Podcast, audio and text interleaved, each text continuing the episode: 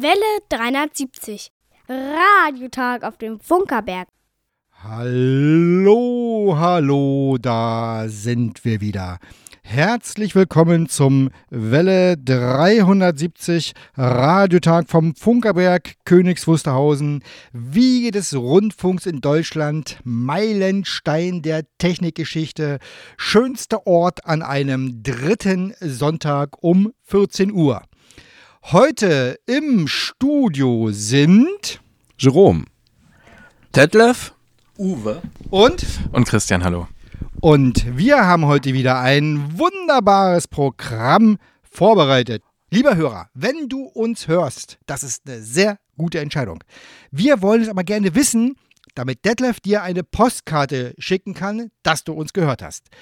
Also, liebe Hörer, wenn du uns hörst, dann schick eine E-Mail an 370. at funkerberg.de. Schick eine SMS, MMS oder WhatsApp-Nachricht an 0, 1 5, 1 7, 0 0, 1 5, 7 1. 1. Schön.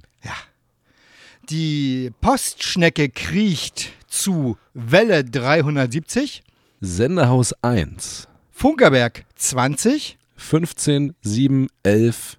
Königs Wusterhausen. Und Detlef, welches Tierchen kommt denn heute angekrochen? Der Minolpirol kommt an heute. Herminolpirol. Ich muss mal googeln. Extra angerufen, dass er kommen soll. Wir, Okay. wir brauchen Sprit für unseren Dieselmotor. Aha. Also der Minolpirol bringt den Dieselmotorsprit an die GPS-Adresse 52 Grad, 18 Minuten, 15 Sekunden Nord und 13 Grad, 37 Minuten und 14 Sekunden Ost. Ach, wunderbar, das geht doch runter wie Öl. Hier geht es jetzt weiter mit einer Prise Funkgeschichte, wie immer wunderbar gesprochen von Hanna.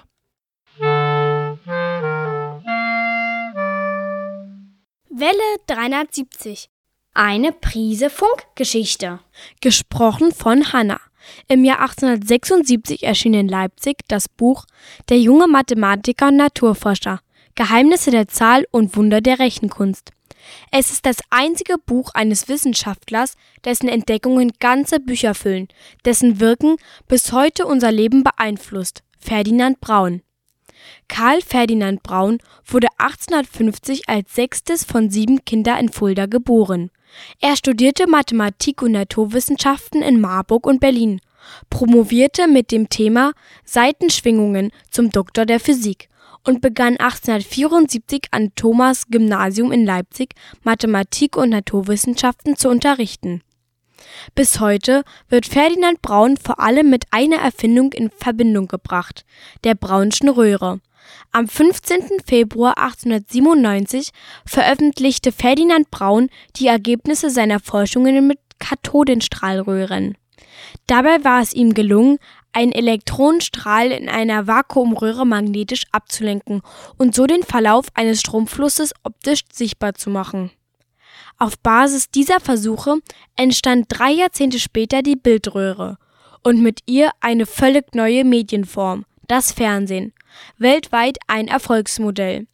Die Erfindungen von Ferdinand Braun sind aber viel mehr als die Bildröhre. Im Jahr 1900 gelingt es ihm durch die Trennung von Sender- und Antennenschwingkreis im Knallfunkensender die Leistungsfähigkeit maßgeblich zu steigern. Mit Hilfe einer Rahmenantenne realisierte er 1903 erstmalig das gerichtete Absenden von elektromagnetischen Wellen. Und auch die Erfindung des Zeigerpyrometers wird Ferdinand Braun zugeschrieben. Im Jahr 1909 wurde Ferdinand Braun zusammen mit Guglielmo Marconi der Nobelpreis für Physik verliehen. Eine Entdeckung von Braun jedoch ist auch im Internetzeitalter allgegenwärtig. Bereits 1874 hatte er bei Untersuchungen der Leitfähigkeit von Sulfidkristallen einen Gleichrichtereffekt beobachtet. Die Erkenntnisse dieser Versuche ließ er 1906 in die Entwicklung des Detektorempfängers einfließen. Nun war es mit einfachen Mitteln möglich, elektromagnetische übertragene Informationen zu empfangen und hörbar zu machen. Und die Entdeckung von 1874 führte noch ein weiteres Mal zu einer bahnbrechenden Entwicklung. Was Ferdinand Braun entdeckt hatte, war das Prinzip einer Halbleiterdiode, auf deren Grundlage die heutige moderne Elektronik beruht. In jedem Computer, in jedem Display, in jedem Chip stecken Transistoren aus Halbleitern und damit die Entdeckung von Ferdinand Braun. Ferdinand Braun war ein großer Anhänger verständlicher Erklärungen und anschaulicher Experimente. 125 Jahre nach dem Erscheinen wurde das Buch von Ferdinand Braun erneut aufgelegt. Das darin beschriebene Bild der bürgerlichen Familie klingt wahrlich wie aus einer anderen Zeit. Die enthaltenen Knubbeleien und Denkexperimente aber klingen auch heute noch spannend und haben vor allem eines zum Ziel, zum Denken anzuregen. Und das passt doch ganz hervorragend ins 21. Jahrhundert. Ja, wunderbar gesprochen äh, von Hanna heute, diese Prise Funkgeschichte. Und jetzt hören wir Musik. Jerome, möchtest du die Musik anlagen? Kannst du es überhaupt lesen von da hinten aus? Also, als nächstes hören wir David Amber mit dem Song Clayton Kershaw featuring Evan Coles. Auch aus dem Free Musikarchiv. I'm a little like Clayton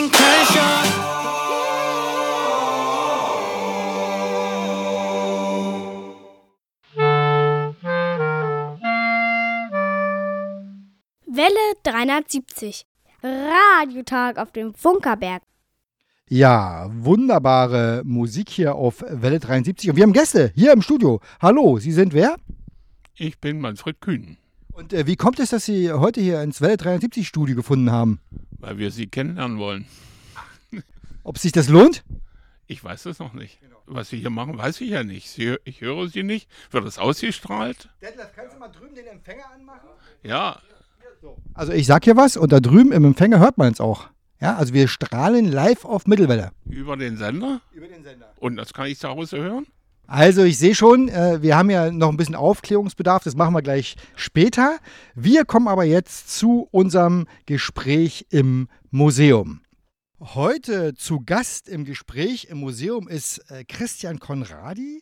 Er ist Mitgründer von 4000 Hertz. Äh, hallo erstmal. Ja, hallo, danke für die Einladung. Ähm, Im ersten Eintrag steht hier 2005. Musikredakteur bei Herz 97,8. 87,9, ja. 87, Entschuldigung, genau, 87,9. Oh, ist noch drin, man merkt, die Frequenz ist drin. Campus Radio. Die geht nie wieder weg. Wie kommt man dazu, als junger Mensch äh, anzufangen, Radio zu machen? Äh, wenn man an der Uni ist und man merkt, äh, da ist irgendwie im Untergeschoss in diesem riesengroßen Unigebäude in Bielefeld ein kleiner Sender, an dem jeder mitmachen kann, solange man Student ist an der Uni. Und ähm, da bin ich einfach hingegangen und habe gesagt, hier, ich würde kein Radio. Und dann macht man da so eine Art Praktikum und es ist halt super studentenorganisiert, da darf jeder sofort mehr oder weniger on air. Und ähm, ja, so hat es angefangen, vor mittlerweile 15 Jahren oder so. Und warum äh, gerade Musikredakteur und nicht Geschichtenerzähler? Ja, das, ich meine, das ist so ein Alter, in dem man sich wahrscheinlich, sich jeder irgendwie für Musik interessiert, so mit Anfang 20. Äh, und da hatte ich endlich mal die Möglichkeit, die Musik zu spielen, die ich auch selber mochte, in der Hoffnung, dass andere Leute die Musik auch gut finden. Und so war es dann auch. Und dann hat sich das über Jahre immer weiterentwickelt. Und irgendwann war ich da in so einer, in Anführungszeichen, leitenden Funktion. Und es gab dann so eine Stelle, die da besetzt wurde von der Universität. Die habe ich mir äh, geteilt mit jemand anderem. Und dann waren wir zu zweit die Leitung dieser Musikredaktion, haben da CDs geschickt bekommen von Labels und haben Künstlerinterviews gemacht und jeden Tag on air gegangen ähm, und mit einer Spezialsendung einmal die Woche, wo wir wirklich auch selber Themen setzen konnten. Lange Interviews, Konzerte mitgeschnitten, teilweise sogar Konzerte organisiert für äh, kleine Labels, für Künstler und das war, man hat das super viel gelernt, also wirklich vom Programm machen. Die technische Seite nicht unbedingt, da hat sich die Telekom drum gekümmert. Es gab einen großen Sendemast äh, in äh, Bielefeld im Stadtzentrum und da wurde auch so ähnlich wie hier über so einen Radius von 10 bis 15 Kilometer bei gutem Wetter auch mal ein bisschen weiter gesendet. Und auch wenn es, äh, das muss leider sein, auch wenn es Bielefeld gar nicht gibt, offensichtlich das Campusradio gibt es und es hat dich offensichtlich nicht losgelassen.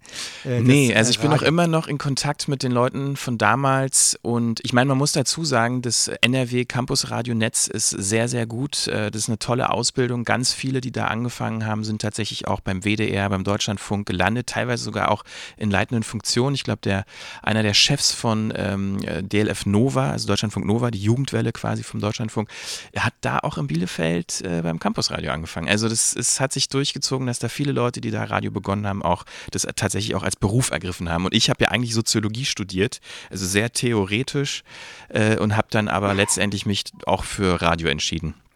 Radio ist letztendlich aber Musik und Radio ist Geschichten erzählen und wir bei Welle 73, wir machen ja beides quasi und wir zählen heute nämlich Geschichten äh, von und über Musik und was Musik so alles im Radio macht. Es gibt eine Art von Musik, Netzmusik wird die oft genannt oder äh, läuft unter dem Creative Commons Begriff. Du hast dich lange Zeit mit diesem Thema Creative Commons Musik beschäftigt. Was, ist, was macht es für dich aus, dass es diese Art von Musik gibt? Also ich meine, es ist ja Musik, von denen Künstler von sich aus sagen, wir wollen damit nicht unbedingt Geld verdienen. Für uns ist die Musik tatsächlich Kunst und wir wollen, dass sie sich verbreitet und uns geht es darum, dass so viele Leute wie möglich die überhaupt hören können. Und äh, wenn man halt Musik zum Beispiel im Radio spielen will, muss man in der Regel Gebühren an die GEMA zum Beispiel bezahlen. Und ähm, es gibt halt ja auch ganz viele nicht kommerzielle Radiosender und gerade seitdem es das Internet gibt, äh, auch ne, also Inhalte zu verbreiten, zum Download zum Beispiel anzubieten, da ist man ganz oft in so einem illegalen Bereich oder zumindest im Graubereich gelandet. Und diese Creative Commons Bewegung, die hat gesagt, okay, wir sind Künstler, wir sind Kreative, wir wollen allen Leuten die Möglichkeit geben, eben unsere Inhalte zu teilen.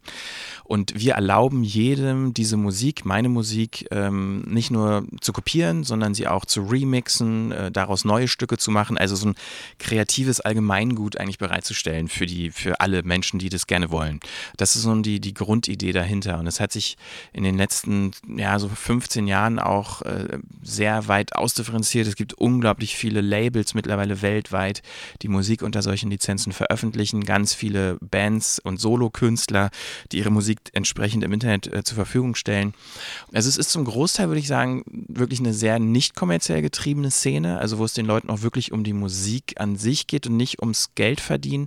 Aber die Idee dahinter ist halt auch zum Beispiel, wenn man als Creative Commons Künstler sagt, hier, ich stelle meine Musik äh, kostenlos ins Netz, ich verdiene mein Geld auf andere Wege. Zum Beispiel ich kann halt sagen, meine Musik darf nur für nicht kommerzielle Zwecke benutzt werden. Sobald irgendwie jemand damit auch Geld verdienen will, muss er mir Geld, mir auch Geld geben. Oder äh, ich verdiene mein Geld halt mit Live-Auftritten zum Beispiel. Also das ist ganz oft irgendwie sowas, was irgendwie missverstanden wird, dass Creative Commons Künstler so an der Selbstausbeutung äh, zugrunde gehen.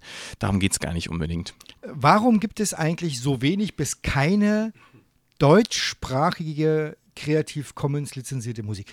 Also es gibt eigentlich sehr viel, äh, oder, beziehungsweise es gab sehr viel. Die, die Net-Label-Szene, also so ist so der Begriff äh, der Labels, die solche Musik veröffentlichen, war, würde ich sagen, bis vor fünf, sechs Jahren auch in Deutschland sehr stark verbreitet. Ähm, ich habe tatsächlich auch mal so ein Label betrieben mit ein paar Freunden, das hieß R-Records. Äh, es gab so Labels wie 12 Rack, Ideology, ähm, es gab wirklich Dutzende, äh, aber die sind eigentlich in den letzten Jahren alle mehr oder weniger, ja, die haben halt aufgehört, das zu tun, weil viele es auch als Hobby nebenbei gemacht haben. Viele auch in so einem Alter wie ich damals als Student, wo man noch irgendwie viel Zeit hatte, sowas zu machen, ehrenamtlich. Äh, und die Zeit wird ja irgendwie immer knapper.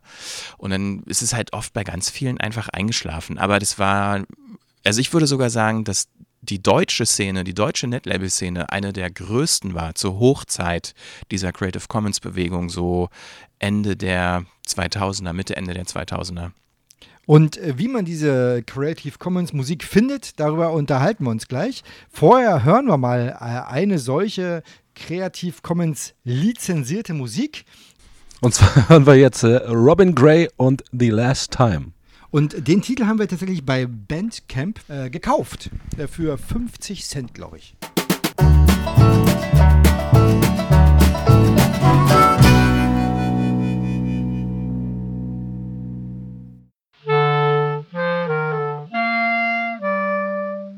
Welle 370. Radiotag auf dem Funkerberg. Ja, und wir sind hier in unserem Gespräch äh, über Musik im Radio. Äh, Christian, du hast ja für den Deutschlandfunk, äh, ich glaube fürs Magazin Breitband, äh, lange Zeit Netzmusik äh, kuratiert, sagt man das so? Ja, also mache ich, mach ich auch immer noch in unregelmäßigen Abständen Deutschlandfunk Kultur. Genau, genau. die Sendung Breitband immer Samstag um 14 Uhr. Die große Frage ist, wie findet man für solche Sendungen Musik und wie suchst du die aus? Also das ist echt sehr viel schwieriger geworden in den letzten Jahren. Also ich meine, ich habe vorhin schon erwähnt, vor so würde ich mal sagen, zehn Jahren gab es noch sehr viele sehr aktive Labels, Netlabels. Und wenn man heute auch noch Netlabel, das Wort Netlabel, also NET und ein Label, Internetlabel sucht, findet man immer auch noch äh, sehr viele Labels. Und vor ein paar Jahren war es noch so, dass die äh, im Wochentakt Alben veröffentlicht haben. Also jedes Label so einzeln gefühlt.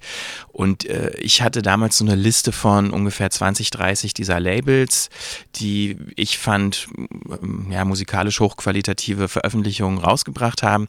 Und die habe ich eigentlich so abgegrast. Ich war gar nicht so jemand, der auf Plattformen unterwegs war, wie zum Beispiel äh, Jamendo oder auch das Free Music Archive, äh, wo ihr eure Musik herholt. Das hat mich nicht so richtig interessiert, weil das schon so eine Vorauswahl darstellte. Ich war eher so jemand, der ganz so an der Basis gerne gesucht hat, bevor andere äh, Sachen entdeckt haben. Das ist aber echt schwieriger geworden, weil immer mehr Labels, diese Art von Netlabels haben ihre Arbeit eingestellt und deshalb bin ich irgendwann auch auf Plattformen umgestiegen und und kannst du dich an irgendeinen Titel erinnern, den du gefunden hast, den du, wo du völlig überrascht warst, den, an den dich heute noch erinnern kannst? Also was mich tatsächlich sehr überrascht hat, war, dass auch so große Bands wie R.E.M. Äh, damit mal eine Zeit lang experimentiert haben, weil das vor, ich würde mal sagen, bis vor fünf, sechs Jahren ähm, so kurz davor war auch in den, in den Mainstream zu kippen. Also diese Idee einfach, dass auch wirklich bekannte, weltweit bekannte Stars gesagt haben, ich probiere das jetzt mal. Das ist irgendwie neu, das Internet ist irgendwie, äh, da machen Leute mit, die, die äh, sind nicht nur gewohnt zu hören, sondern auch irgendwie mitzumachen. Und ich stelle jetzt mal irgendwie einen Song, die einzelnen Tonspuren davon stelle ich mal bereit im Internet und jeder, der will, kann das runterladen und auch remixen und neue Versionen aus meinem Lied machen. Und das war eigentlich das, was mich am meisten fasziniert hat, äh, eben Musik als mehr zu denken, als nur etwas, was man konsumiert, was man hört. Das hat sich aber, muss man sagen, leider nicht, ähm, also es ist nicht so gekommen, wie ich mir es gewünscht hätte. Es gibt immer noch Plattformen wie CC Mixter, also CC Mixter, wo man auch, die eigentlich genau auf dieser Idee basiert, wo man einzelne Tonspuren seiner Songs äh, bereitstellen kann für die Allgemeinheit und dann können andere mit dem Material weiterarbeiten. Ja, also der große Wunsch, dass irgendwie dass der neue Status quo wird, dass alle Künstler zumindest einen Teil ihres Repertoires freigeben für alle, also um damit kreativ zu arbeiten, das hat sich leider nicht bestätigt was meinst du, wo wird es äh, sich mit dieser frei nutzbaren, im Sinn von frei vom Künstler bestimmten nutzbaren Musik hinentwickeln? Ah, ich bin da, um ehrlich zu sein, eher skeptisch und pessimistisch, weil, also weil der Urgedanke war ja mal, als Künstler das so bereitzustellen, um eine möglichst große Verbreitung zu bekommen über die verschiedenen verschlungenen Wege des Internets. Und heute ist es eigentlich nur noch wichtig, auf sowas wie Spotify groß zu sein. Und ähm, das ist halt alles viel zentraler, als es noch vor zehn Jahren war.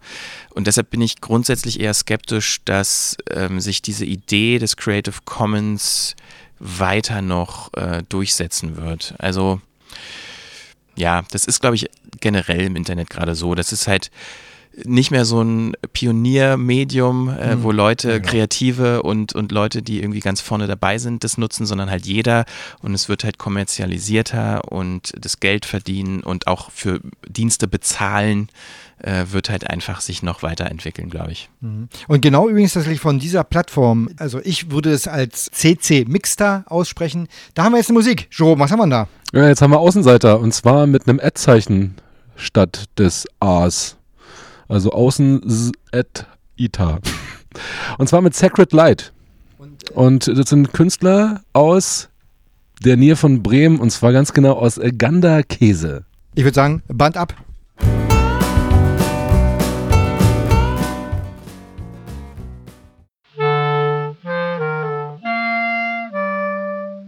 Welle 370. Radiotag auf dem Funkerberg. Ja, im letzten Teil unseres äh, Gespräches im Museum will ich Christian zuallererst fragen, Radio ist Musik, Radio sind Geschichten. Warum gibt es im Podcast keine Musik? Also äh, erstens gibt es das. Ich habe sogar äh, angefangen mit einem Musikpodcast, genau zu so Creative Commons Musik. Das war eine Radiosendung im Campusradio, wurde dann ein Podcast, glaube ich, sechs Jahre lang gemacht. Das hieß Popmoderne. Dann, als ich das als Podcast gemacht habe, wurde es Frequency, Radio Frequency auch, also Free mit Doppel-E im Sinne von frei. Ähm, und das wurde dann sogar bei Byte FM, bei diesem Hamburger ah, Webradio okay. quasi ausgestrahlt, der Podcast. Ähm, also das gab es schon, gibt es auch immer noch. Es gibt einen auch in Berlin produzierten Musikpodcast, der heißt Machtdose Podcast ähm, von Roland Graffé, ein guter Freund, äh, der das auch schon seit, glaube ich, 15 Jahren macht oder so, diesen Musikpodcast für freie Musik. Äh, allerdings auf Englisch macht er das. Mm. Und äh, aber so grundsätzlich hast du natürlich recht, dass die meisten Podcasts, die nicht jetzt unbedingt von Radiosendern produziert werden, dass da nicht mal in der Produktion im Hintergrund irgendwie auch Musik äh, zu hören ist. Und das liegt halt einfach daran, dass das rechtlich noch sehr schwierig ist. Also die, man, wenn wir wieder auf die GEMA kurz kommen, die bietet zwar Lizenzen an, also dass man auch als Podcaster Musik spielen darf, das ist aber sehr stark reglementiert. Man darf zum Beispiel nur maximal äh, die Hälfte eines Songs überhaupt spielen in einem ganzen Podcast, Ach, also ach so, ja, ja, man darf einen Song Song nicht ausspielen. Nee, nee, nee. Man muss am Anfang und am Ende auch drüber reden, also so die Ramp nutzen, also Intros und Outros nutzen von Songs, wenn man sie überhaupt spielt. Und äh, wenn man zum Beispiel eine Stunde Podcast macht, darf Musikanteil, glaube ich, nicht 60 Prozent übersteigen. Es gibt, soweit ich weiß, nur einen deutschsprachigen Musikpodcast. Das wird produziert vom Goethe-Institut, der heißt äh, Popcast. Da wird so aktuelle deutsche Musik auch besprochen und präsentiert. Äh, Das ist ein Problem, aber die GEMA ist auch nicht das einzige Problem. Die GVL gibt es ja auch noch. Äh, Also rechtlich gesehen ist Podcast, obwohl es es schon über zehn Jahre gibt, dieses Medium, äh, immer noch am Anfang. Aber selbst äh, als Tipp würde ich sagen, wenn man podcastet und Musik will, äh, soll man sich einfach mal in dieser Creative Commons äh, Musikwelt umschauen. Da weiß man zumindest, worauf man sich einlässt. Man muss dann halt in meisten Fällen, also eigentlich immer sowieso den Künstler nennen, wenn man die Musik benutzt, aber man kann die äh, ohne zumindest dafür zu bezahlen oder irgendwelche Lizenzverträge mit irgendwem abschließen zu müssen, kann man die einfach benutzen. Also wir machen ja auch einen Welle 73 Podcast. Lieber Hörer, wenn du äh, mir sagen würdest, ob du auch mal Musik hören willst in diesem Podcast, das würde mich interessieren. Also lieber Hörer, sag uns mal Bescheid, ob ihr in unserem Welle 73 Podcast, der ja unregelmäßig, aber ab und zu mal erscheint, ob ihr da auch mal Musik hören wollt. Geht dem Medium äh, dadurch was verloren, dass keine Musik mit drin ist oder Musik als Alleinstellungsmerkmal im Sinne von, da wird auch ein kompletter Song gespielt. äh, Das gibt es, wie gesagt, so gut wie gar nicht. Aber äh, das Feedback, was wir immer bekommen haben von der Radiosendung, an der ich jahrelang beteiligt war, Breitband, ähm, da wurde ja auch diese freie Musik gespielt. Und der komplette Podcast, also der Mitschnitt dieser Radiosendung, ging auch als Podcast online. Da kam eigentlich immer das Feedback, nein, nicht, also der größte Anteil des Feedbacks, was die Musik anging, war eigentlich, ähm, schneidet die mal raus. Uns interessieren irgendwie so die Wortbeiträge, die Interviews äh, und so weiter. Die Musik ist irgendwie nett, aber die könnt ihr ja separat bereitstellen für die Leute, die es gerne hören wollen. Ja, also ich glaube, Musik hören vielleicht dann doch die meisten Leute für sich solo, als Musik, als Album, als Download eines Songs oder als Stream, wie auch immer, äh, in so einer äh, Sendung eingebettet, wo man noch ein paar Infos kriegt ist jetzt vielleicht nicht für die meisten Leute interessant, aber es das heißt ja nicht, dass man es nicht machen kann und dass, es, dass man damit keine Leute erreicht. Also eine Fangemeinde oder eine, eine Hörerschaft kriegt man trotzdem irgendwie zusammen. So, jetzt, wir haben uns übrigens sauber verquatscht, das macht aber überhaupt nichts hier bei uns. Äh, letzte Frage würde mich noch interessieren. Äh, Du machst ja Podcasts.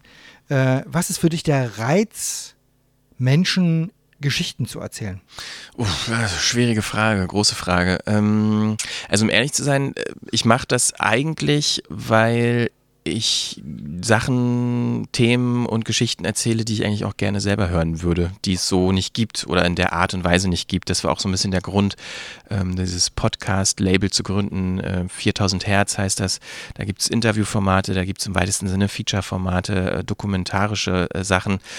Und das machen wir, weil wir das Gefühl hatten, das gibt's nicht und wir würden es eigentlich selber gerne hören. Und das ist auch unser Anspruch. Wir machen Dinge, die wir wirklich gerne machen wollen. Nicht, wo ein Radiosender und ein Abteilungsleiter sagt, hier, wir setzen jetzt redaktionell dieses Thema und du als Autor setzt das um, sondern wir machen halt aus eigenem Antrieb die Sachen. Und ich glaube, das funktioniert ganz gut. Äh, Zumindest ist das so das Feedback, was wir kriegen. Und das ähnelt sehr Welle 73, weil wir machen hier auch einfach, was wir wollen. Ja, ist wir super, oder? Hier, ja, das ist wirklich total geil. Wir sind hier frei in unserer Entscheidung, ja. Wir hören an der Stelle auf, sonst kriege ich es nie wieder Ja, nachher zum Schluss es wird schwer zu zusammengeschnitten. Genau. Also vielen Dank auf alle Fälle, dass du heute hier bist. Ja, danke für die Einladung. Mittelwellen, wahrscheinlich das erste Mal Das, in also, deinem Leben. definitiv, das erste Mal in absolut. deinem Leben Mittelwellenradio aktiv mitgestaltest. Wir hören hier aber jetzt erstmal noch eine schöne, wunderbare Musik. Das ist, glaube ich, jetzt hier unser nächster Titel.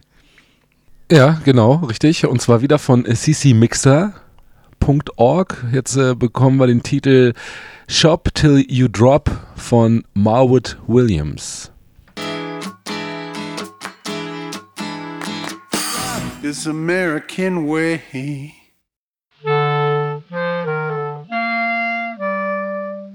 Welle 370. Die Funkerberg-Nachrichten. Gesprochen von Jerome. Delta Lima 0 Kilo Whisky Hotel.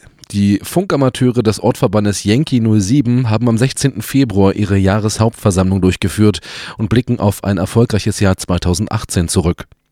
Die 52 Mitglieder waren im vergangenen Jahr sehr aktiv. Unter dem Rufzeichen DL0 KWH wurden 7000 Verbindungen mit Funkamateuren in der ganzen Welt bestätigt. In zahlreichen Funkwettbewerben wurden Siege und vordere Plätze erreicht. Für die Bestätigung von Funkverbindungen nutzen die Funkamateure neben dem Internet auch die klassische Postkarte. Über den Ortsverband wurden 18 Kilogramm dieser sogenannten QSL-Karten empfangen und 14 Kilogramm verschickt. Im Jahr 2019 ist geplant, im Sendehaus 1 auf dem Funkerberg eine feste Clubstation einzurichten. Und auch für das Jahr 2020 planen die Funkamateure schon. Ab dem 1. Januar 2020 wird es ein Jahr lang den 100 Jahre Broadcast Königs Wusterhausen Award für Funkamateure aus der ganzen Welt geben. Die Mittelwelle lebt. Vor einigen Jahren sah es so aus, als wenn die Nutzung der Mittelwelle zur Verbreitung von Rundfunk endgültig zu Ende geht. Heute können wir feststellen, es werden wieder mehr. Im Oktober und Dezember 2018 wurde im nordschwäbischen Wertingen auf 801 Kilohertz aus dem Radio- und Telefonmuseum gesendet. Die Reichweite betrug etwa drei Kilometer. In Erlangen ging Ende Dezember 2018 auf dem Gelände des Fraunhofer Instituts auf 1476 Kilohertz ebenfalls ein 3 Watt starker Mittelwellensender in Betrieb. Dieser sendet tagsüber das Programm Funklust, Deine Campusmedien und nachts einen getasteten 1 Kilohertz Ton. Mit Radio Eule wird seit November 2018 für Schülerprojekte vom Deutschen Museum in München gesendet. Der Ausbau des Programms auf 1500 Kilohertz ist in Vorbereitung. Und nun auch für 2019 ist ein weiterer Mittelwellensender angekündigt. Zur Maker Fair in Hannover soll auf 828 Kilohertz ein Veranstaltungsprogramm gesendet werden. Rohrmast droht der Fall. Der Sendemast des Mittelwellensenders Wilsdruff ist ein beeindruckendes Bauwerk. 153 Meter hoch, 110 Tonnen schwer, 1,40 Meter Fußdurchmesser und kilometerweit in der Landschaft sichtbar. 67 Jahre nach Baubeginn droht dem Rohrmast nun der Abriss. Die imposante Landmarke wäre für immer verloren. Obwohl die Antenne unter Denkmalschutz steht, hat das zuständige Landratsamt dem Abbruch des Rohrmastes zugestimmt. Als Grund werden die hohen Unterhaltskosten genannt, denen fehlende Einnahmen aus dem Betrieb entgegenstehen. Seit vielen Jahren kämpft der Technikverein Sender Wilsdruff für den Erhalt des technischen Denkmals, bisher ohne nachhaltigen Erfolg. Diesen soll jetzt eine Petition zum Erhalt des Funkturms in Wilsdruff auf openpetition.de ermöglichen. Line-up für das Bergfunk Open Air nimmt Form an. Das Line-up für das diesjährige Bergfunk Open Air auf dem Königs Wusterhausener Funkerberg verdichtet sich immer mehr. Neben Giesberze Knüpphausen und Soki gesellen sich nun auch weitere Künstler wie Das Paradies und das Berlin Boom Orchestra. Das Open Air findet in diesem Jahr am 9. und 10. August auf dem Funkerberg statt. Alle Informationen rund um die Veranstaltung gibt es im Internet unter www.bergfunk-openair.de. Das Wetter im Studio sind es 24 Grad. Ja, vielen Dank, äh, lieber Jerome, fürs äh, Sprechen der Nachrichten. Und wie sich das in der Tradition von äh, Welle 370 gehört, spielen wir jetzt natürlich einen Flexibelsong in einer Weltradio-Uraufführung. Ist das richtig? Ja, generell ja. Also, Also, bis jetzt gab es den nur live. Lieber Welle 370-Hörer, ein Sender, äh Quatsch, ein Titel, den noch nie jemand im Radio weder gespielt noch gehört hat, kommt jetzt flexibel mit Freiheit.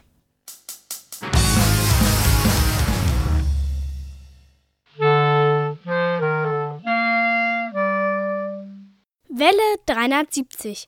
Die Hörerecke. Liebe Radiofreunde, zur Hörerecke begrüßt euch Detlef recht herzlich. Heute hört ihr die Ausgabe Februar 2019.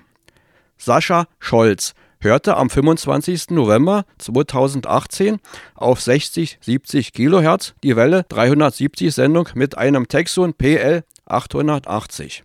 In Österreich hörte Franz Schanzer via Internet bei Radio HCJB die Sendebeiträge vom Funkerberg Museum am 12. Januar 2019. Via Internet hörte Ralf Urbanschik am 20. Januar 2019 die Radiotag Live-Sendung. Von Johann Ruff sind mehrere Empfangsberichte eingetroffen. Er hörte am 25. November 2018 sowie am 27. Januar 2019 auf 60-70 kHz die Welle 370 Sendung. Auf den Kurzwellen von Radio HCJB hörte er am 10. November 2018 sowie am 12. Januar 2019 die Beiträge vom Funkerberg Museum. Als Empfänger wurde ein Sony ICF 7600 benutzt. Am 27. Januar 2019 ging wieder eine Welle 370 Sendung auf 60-70 kHz über den Sender. Edward Kusalik in Kanada, Provinz Alberta, sowie Alex Kowalow in Weißrussland und Horst Mehrlich in Ungarn haben diese Sendung gehört. In Deutschland hörten am 27. Januar auf 6070 kHz die Hörerfreunde Andreas Meissner, Hans Steinzen, Delta Foxtrot Charlie, Helmut Matt, Marco Hommel, Uwe Steinweg, Hans Gostschan, Thomas Becker, Steffen Werner, Michael Willruth, Markus Finkenzeller, Delta Echo 8, Mike Echo Alpha, Paul Reinarsch, Wolf Zimmermann, Delta Lima 0, Uniform Lima Mike, Rainer Hettler, Delta Lima 4, Mike Charlie Alpha, Simon Peter Lier und Roland Schmidt die Sendung vom Funkerberg. Helmut Matt schreibt in seinem Kommentar, der historische Rückblick war absolut super. In der Hörerecke habe ich viele DXer-Namen wiedererkannt. Für viele Hörerfreunde war das Gespräch mit dem Stationsleiter Waldemar Antosch besonders interessant. Darunter waren Thomas Becker, Ralf Urbanschik und Roland Schmidt. Helga und Hans aus Neubrandenburg hörten über Internet die Radiotag-Sendung. Ein sehr interessantes Gespräch mit Waldemar, schreiben sie. Hans Steinzen bedankt sich in seiner Zuschrift für den Gewinn der DMC-CD. Das letzte Mal habe ich vor 50 Jahren bei Radio Luxemburg etwas gewonnen, schreibt er. Alex Kovalev hat eine Audiodatei seiner E-Mail angefügt. Die Hörerfreunde Walter Delta Lima 4, Mike Golf Romeo, Christian Steiner, Rainer ohne Rufzeichen und Jürgen Delta Lima 6, Kilo Bravo Hotel haben die Angabe einer Postanschrift vergessen. So können wir keine QSL-Karte zusenden. Für die Zuschriften und Empfangsberichte möchte ich mich bei euch bedanken. Ein besonderer Dank geht an die Zuschriften mit Rückportobeigabe sowie Zeitungsartikeln, Fotos und Ansichtskarten. Das war die Hörerecke Ausgabe Februar 2019. Beste Grüße und gut DX auf unseren Verbreitungswegen wünscht euch das Welle 370 Team. Welle 370. Die Funkerberg-Termine. Ja, der erste Termin ist am kommenden Sonntag, 24. Februar. Da wird der 1000 PS Dieselmotor für unsere Besucher angelassen. Äh, ein wirklich sehr beliebter Sonntag und es soll wohl ein außergewöhnlich guter Diesellauf werden. Ansonsten haben wir noch am 1. März ähm, eine Lesung zur Frauenwoche 2019. Gelesen wird Christine von Brühl. Und äh, das Thema des Ganzen ist Theodor Fontanes Frauen. Gerade dadurch sind sie mir lieb. 19 Uhr geht's los am 1. März. Bürgerhaus Hans Eisler in Königs Wusterhausen. Am 3. März findet die sogenannte öffentliche Dieselwartung statt. Acht Menschen können in den Motor reinkriechen und 3. März ist alles richtig. Der nächste Radiotag ist auch richtig? Am dritter Sonntag im Monat dürfte der 17. März sein. Da wirst du wohl recht haben. Ja. Dann haben wir's. Ja, dann haben wir's. An dieser Stelle kommt ganz traditionell äh, unsere Geburtstagsgrüße. Im Februar haben Geburtstag Bianca, Ralf, Wolfgang, Karin, Lukas, Ursula, Diana. Berthold, Und wer hat denn prominent Geburtstag? Reinhold Beckmann, Das ist, glaube ich, eine Labertasche aus dem Fernsehen. Frank Zander. Das ist ein sehr guter Sänger. Ja, und äh, ein guter Wohltäter, ne? Er macht Auch immer das. jedes, äh, jedes Jahr Absolut. Weihnachtsessen für die äh, Obdachlosen in Berlin. Äh, dann haben wir noch Herbert Köfer. Äh, den kennen insbesondere unsere Fans des DDR-Fernsehens 1. Und für alle die spielen wir unseren schönsten Geburtstagssong ever. Happy Birthday! It's your birthday, it's your birthday, happy birthday. Happy birthday, happy birthday to you. Another big year is finally here. Happy birthday, happy birthday to you. It's your birthday, it's your birthday, happy birthday. Happy birthday, happy birthday to you. Another big year is finally here. Happy birthday, happy birthday to you.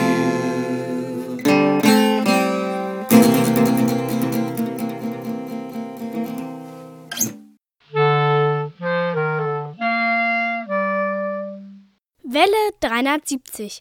Laberei vor drei. So, jetzt ist zwar schon etwas nach drei, aber wir labern trotzdem. Äh, wir haben ja heute den Minol-Pirol aufgefordert, ähm, hierher zu kommen. Detlef, sag doch mal bitte nochmal, was der Minol-Pirol ist. Stets dienstbereit zu Ihrem Wohl ist immer der Minol-Pirol. Das ist ähm, eine Werbefigur aus dem DDR-Fernsehen und zwar für die Minol-Tankstellen. Lieber Hörer, wenn du die Minol-Pirol-Werbung kennst, ja, dann sag uns bitte, wie der Minol-Pirol aussah. Sag uns das einfach und wir werden es dann beim nächsten Mal vorlesen. Wenn wir beim Minolpirol sind, äh, kennst du noch den Song? No. Wow, wow. Das, das Geräusch kannst du wahrscheinlich besser. Du bist ja so ein Geräuschemacher. Du, du. War das nicht so? Also, lieber Hörer, Ich hole es nach. lieber Hörer, wenn du Gibt's das, nächstes, du, äh, ja, Nächste, Nächste- nächsten Radiotag gibt's äh, den Song.